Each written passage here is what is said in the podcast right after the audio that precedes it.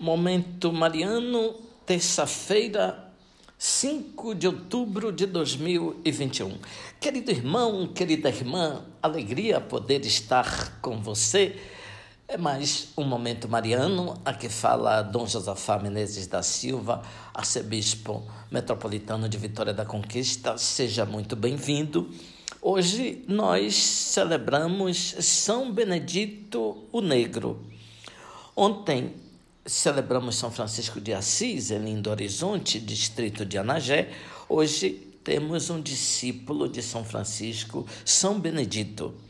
Benedito nasceu em 1526 na pequena aldeia de São Fratello, em Messina, na Sicília, a grande ilha do sul da Itália. Era filho de africanos escravos alforriados. Cresceu pastoreando rebanhos nas montanhas da ilha e, desde pequeno, demonstrava tanto apego a Deus e à religião que os amigos, brincando, profetizavam: Nosso Santo Mouro. Aos 21 anos de idade, ingressou entre os eremitas da Irmandade de São Francisco de Assis, em Palermo, capital da Sicília, e tornou-se um religioso exemplar primando pelo espírito de oração, pela humildade, pela obediência e pela alegria numa vida de extrema penitência. Na Irmandade exercia a função de simples cozinheiro.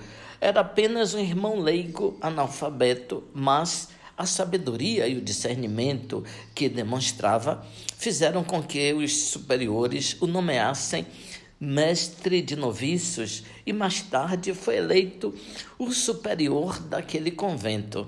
Mas quando o fundador faleceu, em 1562, o Papa Paulo IV extinguiu a Irmandade e os integrantes tiveram que se juntar aos conventos franciscanos. Muitos príncipes, nobres, sacerdotes, teólogos e leigos, enfim, ricos e pobres, todos se dirigiam a São Benedito em busca de conselhos e de orientação espiritual segura. Também foi eleito superior de sua nova comunidade e, quando seu período de direção terminou, voltou a reassumir com alegria a sua função de simples cozinheiro. E foi na cozinha do convento que ele morreu no dia 4 de abril de 1589 como um simples frade franciscano em total desapego às coisas terrenas e à sua própria pessoa, apenas um irmão leigo gozando de grande fama de santidade.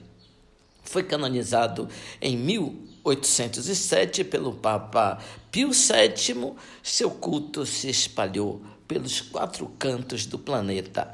Em 1652 já era o padroeiro de Palermo. Mais tarde foi aclamado santo padroeiro de toda a população afro-americana, mas especialmente dos cozinheiros e profissionais da nutrição. Nesta festa de São Benedito, ouvinte, seja louvado nosso Senhor Jesus Cristo, para sempre seja louvado.